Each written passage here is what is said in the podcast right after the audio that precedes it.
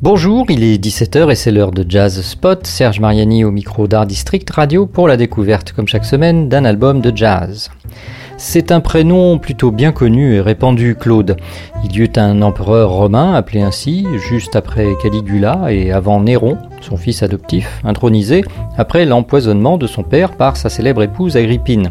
Une autre de ses épouses fut d'ailleurs la non moins fameuse et scandaleuse Messaline. Bref, c'était le bon vieux temps. Mais comme il doit s'agir de musique ici, laissons l'Antiquité de côté et intéressons-nous au Claude musicien. On a d'une part Claude François, immortel Clo-Clo, empereur de la variété française des années 70, et d'autre part un certain Debussy, que ses parents avaient prénommé Claude. Malgré tout, nous allons nous intéresser au cours de cette chronique à un tout autre Claude, un genre de monstre à trois têtes pratiquant un jazz étrange venu d'ailleurs, un jazz que nous qualifierons de surréaliste. En effet, selon la présentation qui en est faite sur leur site, je cite, Dans une optique d'écriture collective et sans instrument harmonique, Claude s'inspire autant des maîtres du trio jazz tels que Sonny Rollins ou Mark Turner que des grands nageurs olympiques d'Allemagne de l'Est, Paul Biedermann, Arno Bieberstein. On peut entendre, je continue de citer, le côté burlesque et transcendantal dans les compositions Bonnet de bain ou encore Papillon de minuit, hommage évident au maître en la matière Michael Gross. Claude donne sa version du triangle musical avec une dose d'humour et de décalage rafraîchissant. Il s'immisce l'air de rien aux frontières de l'absurdité, ouvrant les portes d'un paysage détonnant. Pour entendre ce dont il s'agit, effectivement, et là c'est moi qui reprends la parole, le mieux est toujours de laisser la place à la musique et à leur composition sobrement intitulée Masque et Tuba que nous écoutons en ce moment.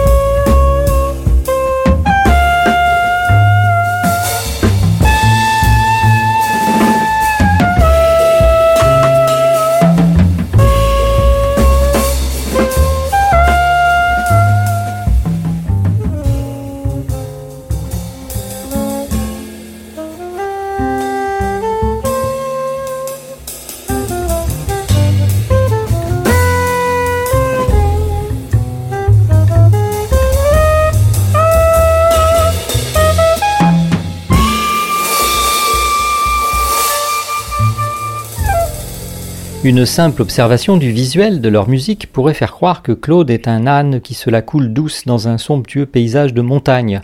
Que nenni, puisque Claude est un personnage imaginaire habité par trois jeunes musiciens bien réels, le contrebassiste Thomas Julienne, le saxophoniste Maxime Berton et le batteur Tom Perron. Cet ensemble peu commun renouvelle immédiatement la formule du trio puisque sans instrument harmonique, le piano en particulier.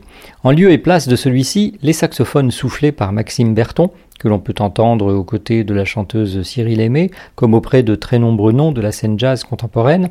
Il en est à peu près de même pour le batteur Tom Perron, très demandé pour son jeu, inspiré autant par un Elvin Jones que par le hip-hop de The Roots. Thomas Julien, quant à lui, multiplie les projets où sa contrebasse soutient aussi bien les performances de la chanteuse Elinoa avec le groupe Theorem of Joy que la danseuse Sylvie Sierrin dans le Panoramic Project, des créations pour la photographie ou le cinéma, tout en étant l'un des fondateurs du très actif collectif Déluge. Si Claude et son âne surréaliste et cool n'en sont qu'au tout début de leur activité créative, on peut en attendre beaucoup. Il suffit pour s'en convaincre de suivre les reptations de leur composition intitulée The Snake, de laisser éclater dans nos oreilles leurs bulles de savon, ou encore de s'amuser avec leurs pogs, le thème avec lequel nous allons nous séparer aujourd'hui. Quant à l'EP, il est disponible sur Deezer et bientôt sur toutes les autres plateformes habituelles. Au revoir, c'était Serge Mariani pour ce Jazz Spot sur Art District Radio et à bientôt pour la découverte d'un nouvel album de jazz.